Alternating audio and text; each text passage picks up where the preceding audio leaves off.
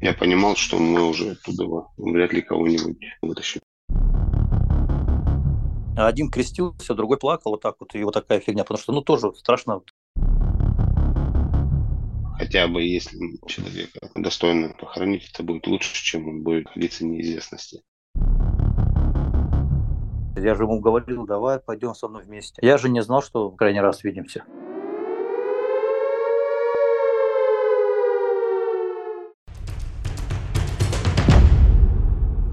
Забыли? Всем привет! На связи подкаст «Забыли». Нет-нет, это не уведомление, это мы, напоминание о тех, о ком забывать не стоит. У микрофонов я, Маша и моя соведущая Алина. В этом подкасте мы говорим о том, как сейчас живут герои некогда резонансных историй. Якутский карьер «Мир» – один из самых больших карьеров по добыче алмазов. Его глубина больше 500 метров, а верхний диаметр почти полтора километра. За время существования карьера из него добыли алмазов на сумму более 17 миллиардов долларов. Но 4 августа 2017 года на руднике «Мир» в Якутии произошла авария. В шахте находились 151 человек, когда туда прорвалась вода. 8 человек погибли, а шахту затопило. И с тех пор рудник не работает. 4 августа 17 я горным мастером был, я заступил в шахту, спустился нулевой клетью и был на 310-м на конвейере в родном теле.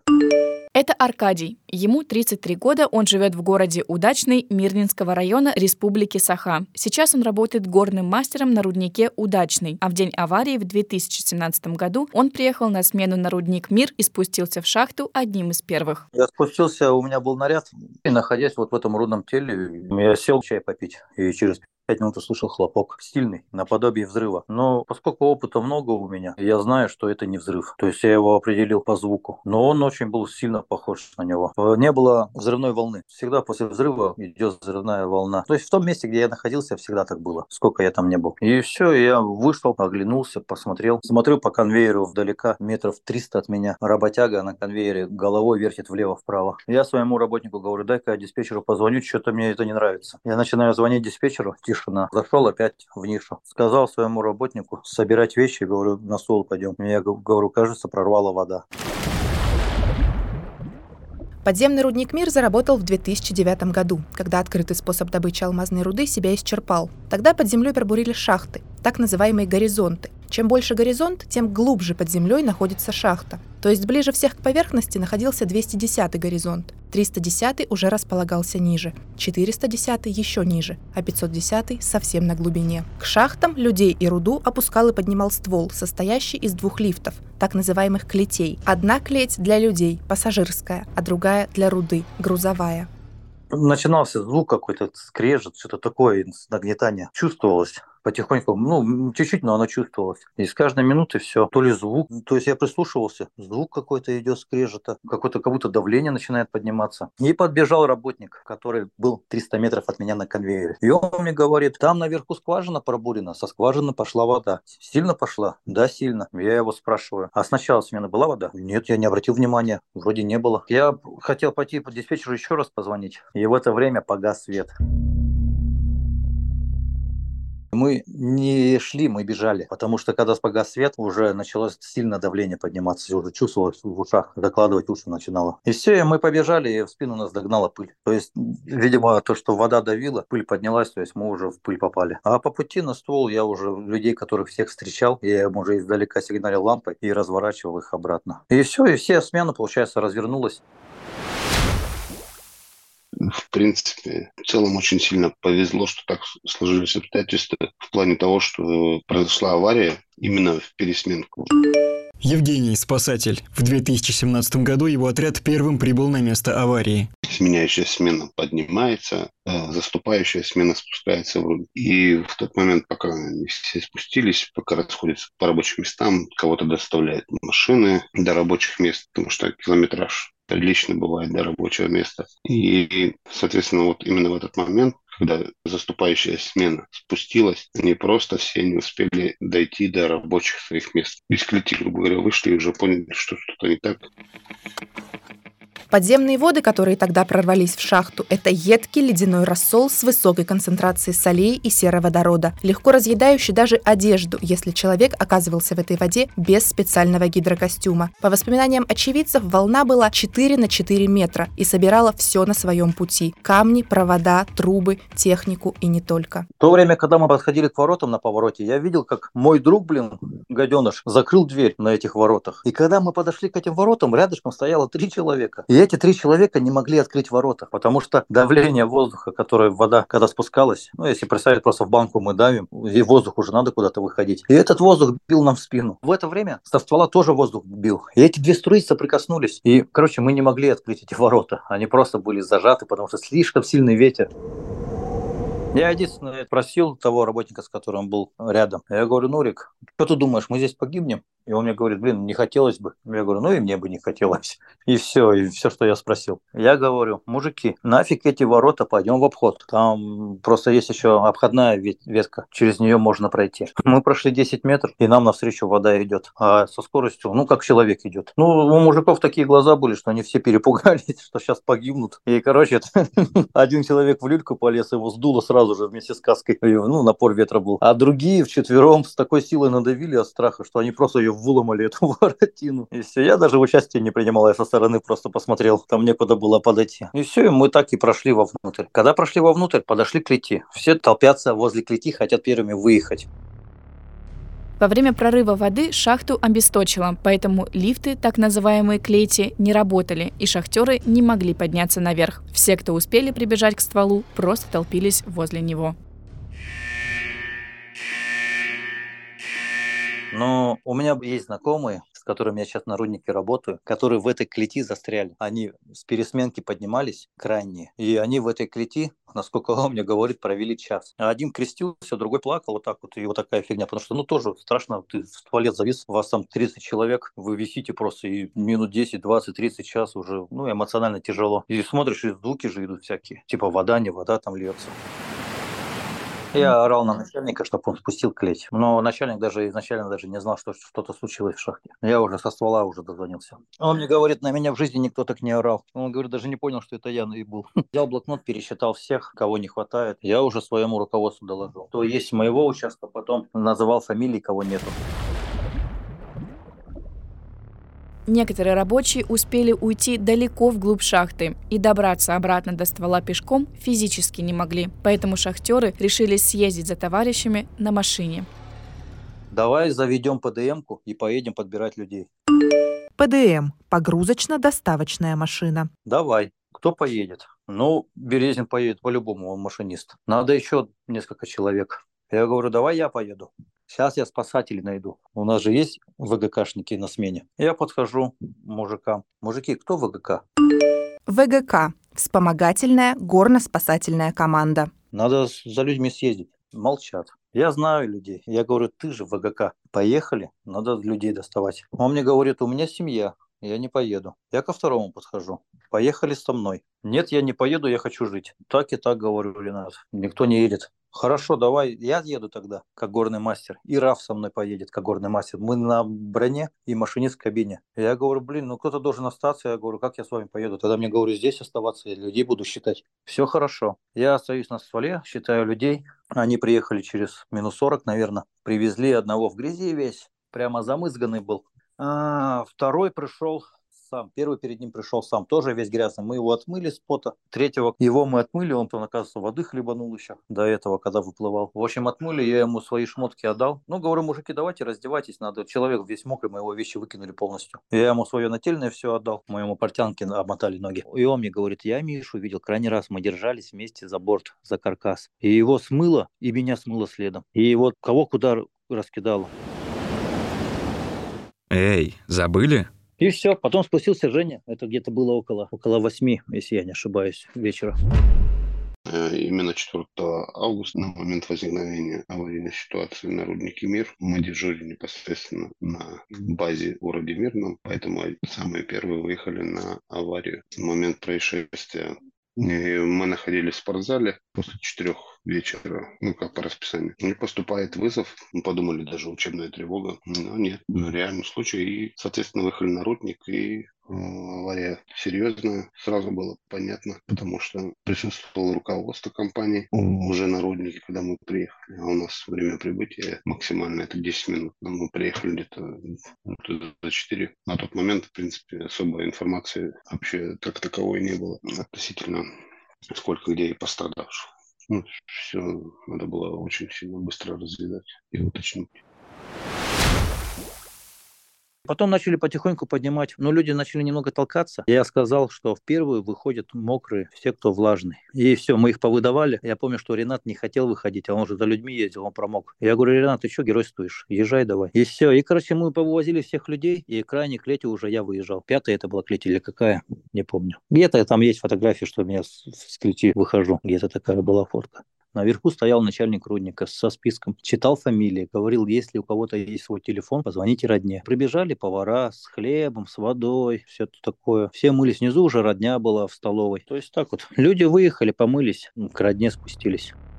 В столовой Аркадия встретили не только его близкие, но и родные других шахтеров. Одной из них оказалась жена Михаила Неустроева пришел в столовую, ко мне подошла его жена и говорит, а где мой муж? Она меня не знала, но а я спросил ее фамилию, она говорит, муж, муж, не устроив. И я сказал, подождите, я же, я же Мишу не видел на столе. Я спрашивал мужиков, которые приходили, где Миша? И они говорят, его водой унесло, мы крайний раз, где его видели, они мне вот так говорят. И я подошел наверх к начальнику участка и сказал, там жена Миша. Я говорю, с ней надо переговорить. Я не стал их говорить, потому что я Мишу не видел. И я, то есть логически он на 210-м горизонте бы не выехал, потому что он работал внизу он должен был со мной выехать, но его со мной не было. И я знал, что там спасатели. То есть все может быть, поэтому я начальника участка я отправил разговаривать с женой. Он говорит, а что я скажу? Я говорю, поменяйся с ней контактом, потому что она здесь всю ночь проведет. То есть созваниваюсь, объясняю, что какие сейчас действия проводятся, как спасатели, куда пошли, вот эти моменты.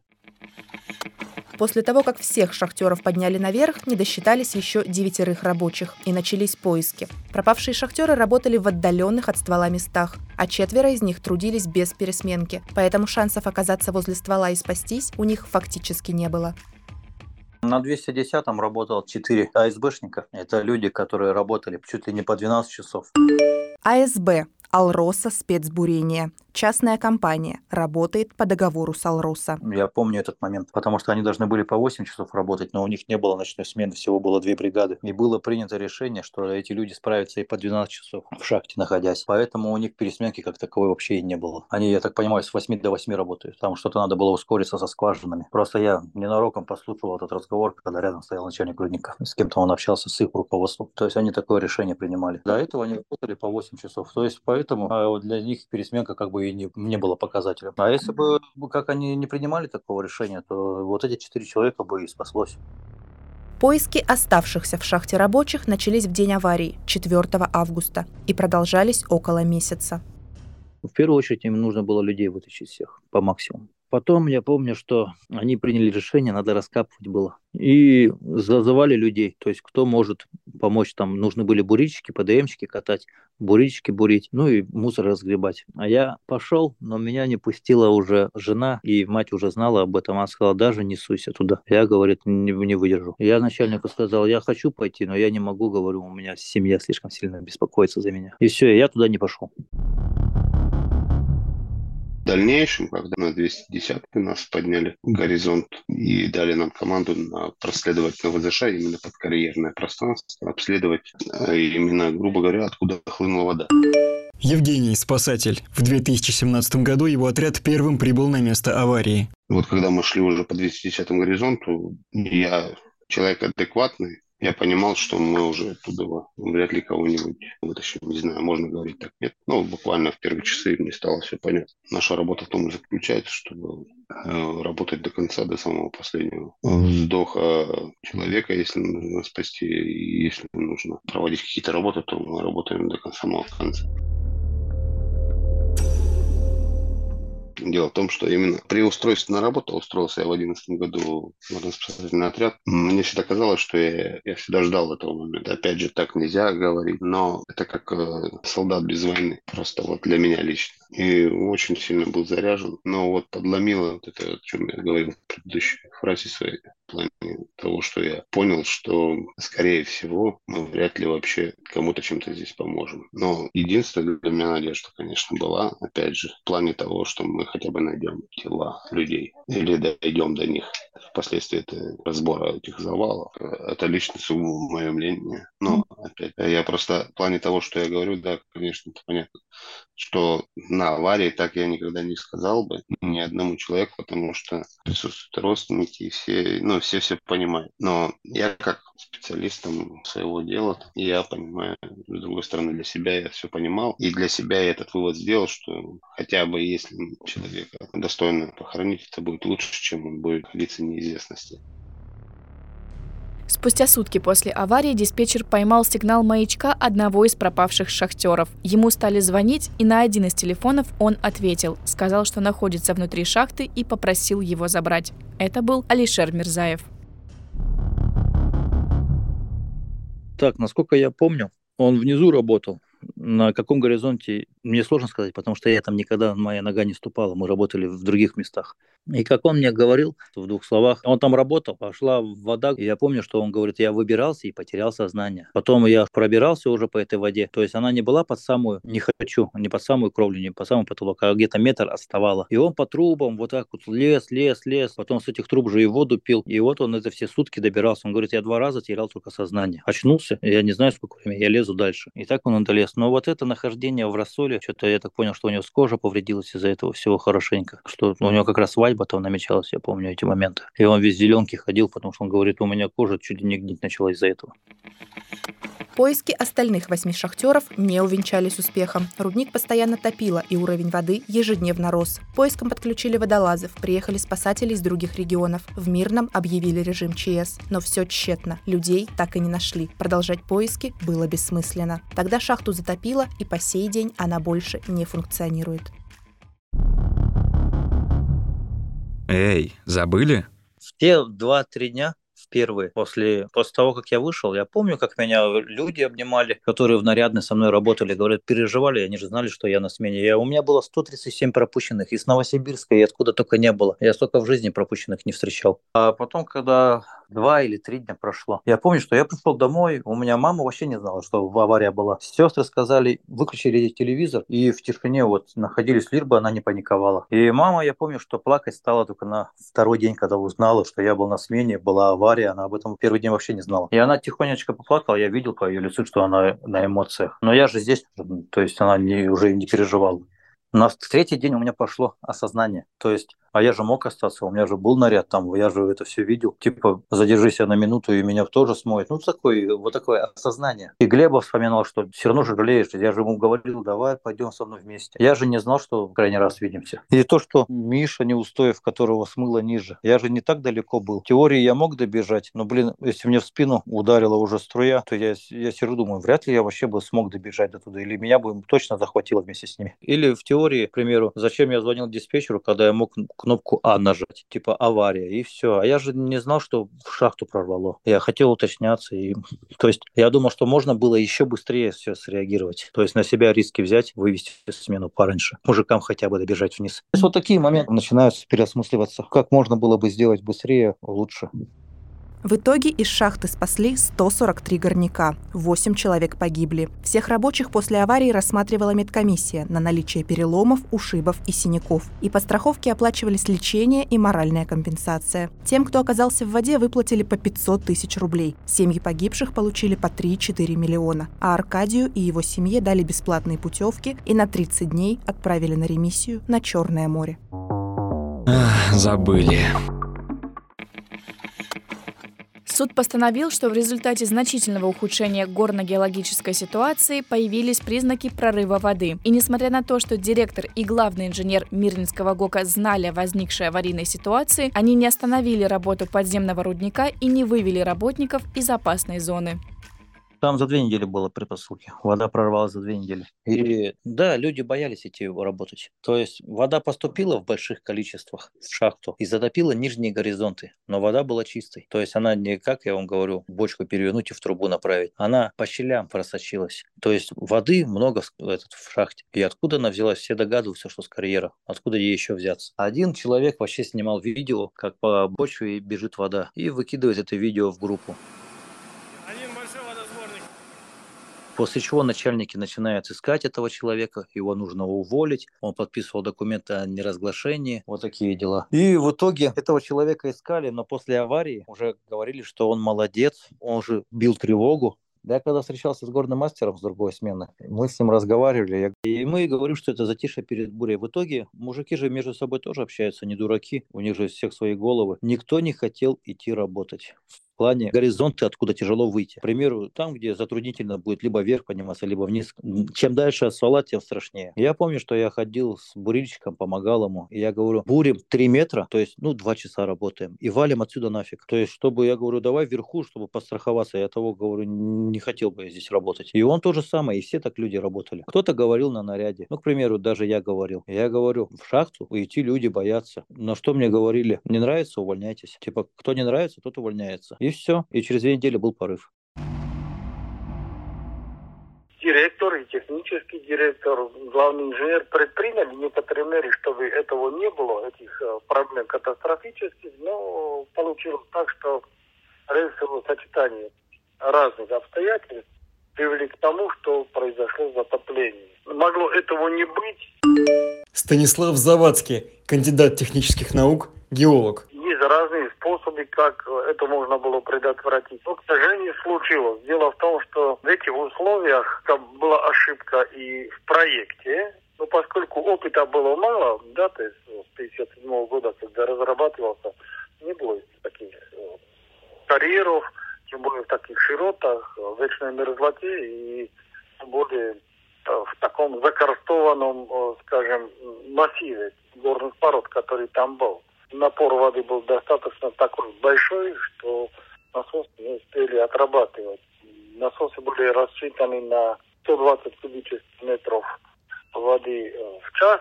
Ну, получилось 140, а потом даже 250. То есть уже, уже совсем через критическую меру все это прошло. Ошибка была, наверное, у технического персонала и руководства в том, что не построили дренаж более такой дебитный, да, то есть, который мог бы откачивать намного больше. Не были у них резервные насосы. Ну, в общем, технически не совсем были готовы к тому, что случится ну, сразу на, должны были аварийные меры предпринимать, то есть э, доставать быстренько насосы, много больших, сильных насосов, и, естественно, все это предотвращать. Так случилось, скорее всего, возможно, на них давили еще свыше, да, то есть руководство рудника, это всегда люди, которые прекрасно понимают все, все опасности, которые есть на руднике. Они не сильно склонны рисковать, рисковать жизнью рабочих, рисковать своей карьерой, репутацией. Скорее всего, откуда-то было давление. Ну, а тут наступает фактор номер два, когда руководство рудника должно уметь сказать слово «нет». Закончилось все арестом начальника рудника Алексея Бургсера, которого обвинили в сокрытии информации о прорыве воды от вышестоящего руководства. Мое мнение со стороны, мы же не знаем, что у них там творилось у руководства. Аркадий, горный мастер. По-любому рабочие знали. Следовательно, все начальники об этом знали. Если знали все начальники, то знала вся шахта. Это главные инженера, это начальник шахты, начальник рудника. Если знал начальник рудника, то знал и ГОК. Следовательно, знала и Москва. То есть компания сама в целом все знала. Но шахту уже не закрывать из-за этого. Работать надо. Это деньги, большие деньги. Простой шахты стоит очень дорого. А если об этом узнает вышестоящее руководство, то еще нам прилетит, что мы это устроили. Многие валят все на начальника рудника, что он не закрыл. Я на 99% уверен, что начальник рудника сообщил вышестоящему руководству об этом. Прямо это грамотно, что любой человек об этом скажет своему начальнику. На что, я так думаю, что мы, правда, уже не узнаем, что я и думаю, что об этом все зналось заранее. Но когда уже начинается копаться СМИ, то, естественно, эти все бумаги убираются, что нас не поставили в курс дела, мы и не знали, мы и не закрывали шахту. А виноват все начальник. И после первого разбирательства вышли, что виной всему природный катаклизм. И так было в течение года. Но после чего, что это компанию не устроило. Какой природный катаклизм, кто-то за это должен ответить. И пошло второе разбирательство в 2018 году. И нас начали всех с удачного, с Айхала, кто рядышком, повторно. Ну, это такая процедура, надо обязательно всех опросить повторно. И после повторного разбирательства уже начальника рудника обвинили. Потому что он был за главного, он, значит, и виноват. Работягу не обвинишь, и ТРов не обвинишь. А у главного инженера, начальника, да, они отвечают, они главные. В итоге Алексея Бургсера нашли повешенным в СИЗО 8 октября 2017 года, на следующий день после задержания. Потом пошло второе следствие, его вызвали обратно. Посадили по следствию, а потом уже посадили в СИС, и там он повесился в итоге. Потому что все скинули на него. В тюрьму посадили, а он по-любому знал того, чего мог сказать лишнего. И Лично, если мое мнение, мне кажется, он не сам повесился. Но насколько я знаю, что с посторонних источников, что он ляпнул, типа, тогда я правду и буду рассказывать, потому что и потяну вас за собой, раз вы меня, ну, типа, под пояс скинули, то есть я вас потяну. Как можно посадить человека, если за ним пристальный контроль, там, видеокамера, и за ним первый день, он же в первый день повесился, в первый день ставят человека, который за ним следит, чтобы он эмоционально с собой ничего не сделал. А там оказалось, камера не работает, ничего нету, охранника нет, откуда-то у него там шнурки появились с ремнем, которые забирают Помимо затопленного месторождения «Мир» в Якутии работают еще три рудника, где добывают алмазы. И большинство шахтеров, которые пострадали в 2017 году, сейчас просто перешли работать на другие карьеры. Ой, забыли. Кто-то на Интер ушел, кто-то в Айхале, на рудники удачные, многовато людей. Кто-то приходит через год, кто-то сразу, кто-то, я вот, к примеру, через два года только пришел, кто-то в другое направление ушел. Ну, просто раскидались, но в основном многие, больше, больше половины точно в шахту ушло. Потому что человек привык получать зарплату приличную, хорошую, и ему предлагают там водителем работать где-нибудь на Моне. И он поработал и получает зарплату маленькую. А он-то не привык к ней, у него машина дорогая, у него ипотека в Новосибирске. Он привык на 120 тысяч жить, а тут ему предлагают на 50. Ну, как у нас шахтеров? Мы же не копим деньги перед отпуском. Мы поехали в отпуск, получили полмиллиона, и все, и поехали. А тут надо копить, откладывать, что-то рассчитывать. Я вышел 1 января 2020 года в Народник. Ну, первые три смены, они, знаете, как эмоциональные, потому что шахта по-своему пахнет. Все равно смотришь как бы отвыкше. Потом нормально втягиваешься. Сейчас я в которой шахте работаю, нету там воды. То там опасно только уже по газу, то есть метан, взрывы. Но пока все нормально. Семья сначала тоже спрашивал, что тяжело, не тяжело эмоционально. Я говорю, не, нормально. Три дня первые прошли, и все уже. Как будто и не уходил. Дежавю, типа, ну как это, ностальгия, вот такое что-то. Потому что крайний раз меня из шахты выносили, а сейчас я сам в нее пошел. Не ушел из профессии и спасатель Евгений. Он продолжает работать в составе спасательной бригады, теперь уже на другом руднике. Все, я ждал этого всю жизнь, нормально все. это наша работа. И, и по сей день я наша работа там в плане того, каждый туда ходит. Шахтер это каждый день спускается туда тоже. А нам, если случай аварии, поэтому мы там ходим на профилактике, на порпроп. Нормально. Я как бы не, ну, я никогда, в принципе, не то, что такой там бесстрашный, бездумный, а в плане того, все равно надо всегда все с умом делать адекватно относиться к этому. Поэтому нормально. Нормально, вполне воспринимаю произошедшее, все понимаю, осознаю и дальнейшее дальнейшем, в принципе, составляет труда и, и дома понимает уже, о чем я им говорю. У каждого своя работа. У нас такая, у кого-то еще хуже.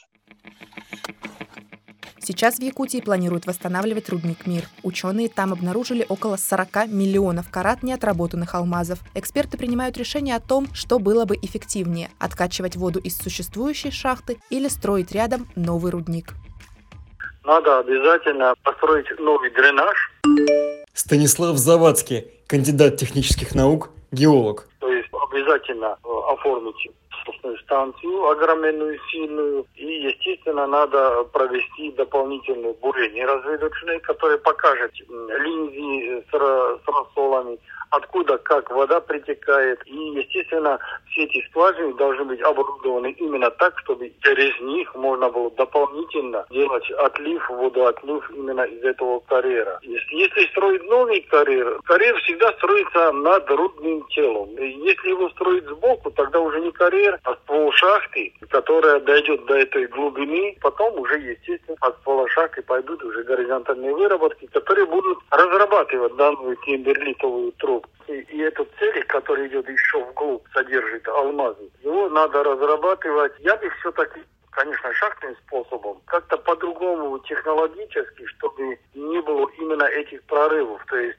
окружить водоотливные скважины, да, то есть набурить много скважин, через которые потом будет э, проводиться дополнительная откачка не только с озера, который на поверхности образуется, но и снизу, с глубин, от внезапных прорывов, которые там могут быть по трещинам, по линзам всяким. И это, это в этих условиях эта технология и техника, все это позволяет главное провести очень качественную разведку. Разведать все досконально, и потом уже можно и людей запускать. Открывать новый карьер – это очень дорого. Поэтому основное тело уже выработано карьером тарин, да, то есть тут уже идет отработка целика до глубины. Но эта глубина уже не будет не 500 метров, я так думаю, 100, 200, 300 метров максимум. А там дальше уже покажет дальнейшая разведка. Там уже надо смотреть, что и как. Обратите внимание, какие раньше были компьютеры квадратные и выпуклые телевизоры, и какие они сейчас, какие у нас телефоны, тогда же и телефонов даже не было. То есть технологии вперед шагают, и как вариант, к примеру, они могут пройти ствол и заморозить эту воду. То есть могут постоянно заморозкой, то есть весь ствол во льду, и вода тебе никак не поступает. То есть вариантов много, и инноваций тоже много, опытов проводят. То есть я думаю, что там решение уже принято, просто мы о нем еще тоже не знаем, какое будет, чтобы минимизировать риск. Но риск всегда остается риском. Многие люди, которыми я здесь работаю, и когда я их прямо спрашиваю, или они меня спрашивают, ты пойдешь на рудник мир, если его откроют, если тебя позовут как специалиста? Я им говорю, да, пойду, но не в шахту. Наверх пойду там и диспетчером, начальником. Но в шахту я говорю, не полезу. Он говорит, почему ты не полезешь? Я говорю, потому что если раз накосячили, то и второй раз накосячит. Шанс увеличивается. Если уже было происшествие, шанс больше становится.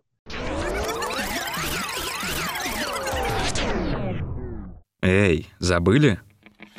В ноябре 2022 года в Якутии одобрили проект по строительству нового рудника «Мир глубокий» на месте затопленного. На его возведение компания «Алроса» потратит 126 миллиардов рублей, а трудиться на предприятии будут 825 человек. Аркадий планирует еще два года отработать на руднике «Удачный» и уехать с севера навсегда. За развитием событий в Якутии мы будем следить и дальше. Точно эту историю не забудем. Не забудем мы не только историю, но и ее героев. Аркадия, который работал горным мастером и воочию увидел прорыв воды, и Евгения, спасателя, который в 2017 году первым прибыл на аварию, а также эксперта Станислава Завадски, геолога и кандидата технических наук. А в следующем выпуске мы вспомним теракт в Санкт-Петербургском метро, произошедший в 2017 году. Узнаем, как изменилась жизнь пострадавших пострадавшей от взрыва девушки и что о трагедии вспоминают очевидцы. У микрофонов были Маша и Алина. Услышимся совсем скоро.